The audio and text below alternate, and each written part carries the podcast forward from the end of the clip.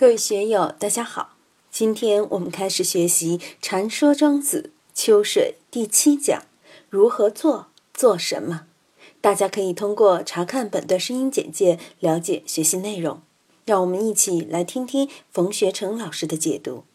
河伯曰：“然则我何为乎？何不为乎？吾辞受去舍，吾终奈何？”在前面，海若把有关道上的东西，如大小、内外、有形、无形、贵贱等等，做了一番道上的阐述，听得何伯目瞪口呆。然后就问：面对着大道，然则我何维护？何不维护？我应该干什么？又不该干什么呢？实际上，我们每一个人在我们的生活之中，在我们这一百年的生命历程之中，都面临着何维护和不维护的这么一个问题。具体的就是吾辞受去舍，吾终奈何？辞受，辞是推辞不取，受是接受，去舍是取舍，何取何舍？辞受和去舍是一个重复句。何为何不为？就是在辞受去舍之中，我们每天都面对着生活，面对着工作，眼耳鼻舌身意，面对着无穷的色声香味闻触法，喜怒哀乐，穷达贵贱，荣辱是非，利害得失，无时无刻不萦绕着我们的心。面对这样的状态，那我们应该怎样来料理这些事？我经常说，什么叫命？就是自己一百年的取舍连成一条线，就是自己的命运。有的人富贵，有的人贫贱，有的人长处顺境，有的人长处逆境。为什么？就跟自己的取舍有很大的关系。个人的价值观念高、有道德的，仁义礼智信干得好的。自然，他命运的轨迹就显得比较光辉，自己的形象就比较堂皇。如果在仁义礼智信上不伦不类，那么他的人生轨迹，他所表现给社会的、表现给自己环境的形象就不敢恭维了。而这一切都是在自己的为之中，都在自己的辞受取舍之中表现出来。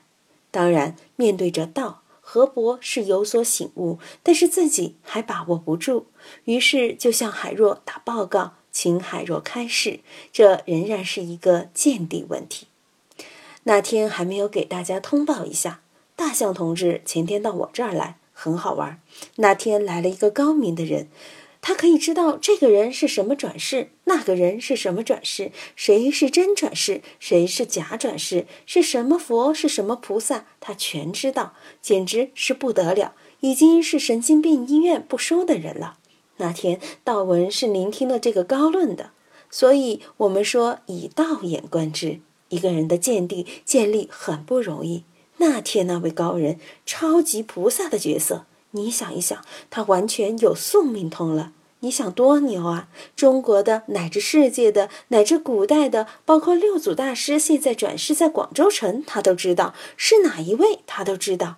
他也知道虚云老和尚不是憨山大师的转世。哇，他真的厉害！从这些我们就感觉到这很可怕。有些学佛学到多年的非常精进，怎么会走到这个路上去呢？走到这个岔路上去呢？本来是当官的，不愿意去当官，十多年泡在自己的这么一种感觉之中，去寻找这些超凡超级神通。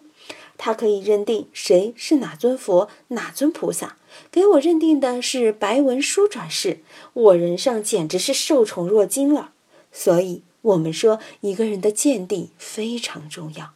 为什么孔夫子不与怪力乱神呢？这句话可是佛教最大的护法啊！讲怪力乱神的人基本上没有好下场。那天道文说那位的福报还不够，福报够的话就成超级大师了。这个也有道理。再威风一点，他的确像超级大师那样的人了，蛊惑人心，扰乱社会。好在他是个人行为。我们再看下面，庄子的思想是非常干净的。北海若曰：“以道观之，何贵何贱？是谓反也。如果以道眼观之，或者是用道人的用心、道人的见地来看这些，何贵何贱？有什么东西是贵的？有什么东西是贱的？在大道眼睛里面，黄金和泥沙有什么区别？没有区别。大象和蚂蚁有什么区别？皇帝和老百姓有什么区别？比如说，我们看见一堆蚂蚁。蚁后和小蚂蚁，不管是工蚁也好，兵蚁也好，雄蚁也好，对我们来说没什么区别吗？都是蚂蚁。但是在蚂蚁那个场合里面，蚁后非常珍贵啊！你看蜂巢里面的蜂王，它的寿命可以几年，但工蜂才十多天的寿命，累死的嘛。为什么蜂王那么珍贵？在蜂巢里面，蜂王是绝对珍贵。工蜂肯定是不珍贵，肯定很贱，但在我们人看的话，有什么珍贵不珍贵的？所以以道眼观之，人在社会上就是一堆蚂蚁，有什么贵贱之分？当皇上的还是一只蚂蚁，要饭的还是一只蚂蚁，没有贵贱，何贵何贱谈不上。但下面的一句话是为繁衍，这就很了不得了。如果和为贵贱，可以说是无分别；繁衍就是亦分别，亦无分别了。因为祸福无门，为人自招；祸兮福之所依，福兮祸之所伏。任何事情它不可能永久这样，所以三十年河东，三十年河西，否极泰来，泰极否来，它是互相转化的。易经的六十四卦。它是卦卦反对，所以是错综其数，都是向对立面转化的。我们要看到物极必反的道理，所以阴极生阳，阳极生阴这么一个道理，这些都叫繁衍。道德经里面说：“反者，道之动。”大道的运行，进道若退，所以我们要好好的感觉思维繁衍这个道理。股票现在跌下去了，才两千八百多点，千万别泄气。有股票的等待东山再起，等待最后好消息的到来。等股票暴涨的时候，你也别贪心太大，老是等它涨，涨到一万点，该出手的时候就要出手。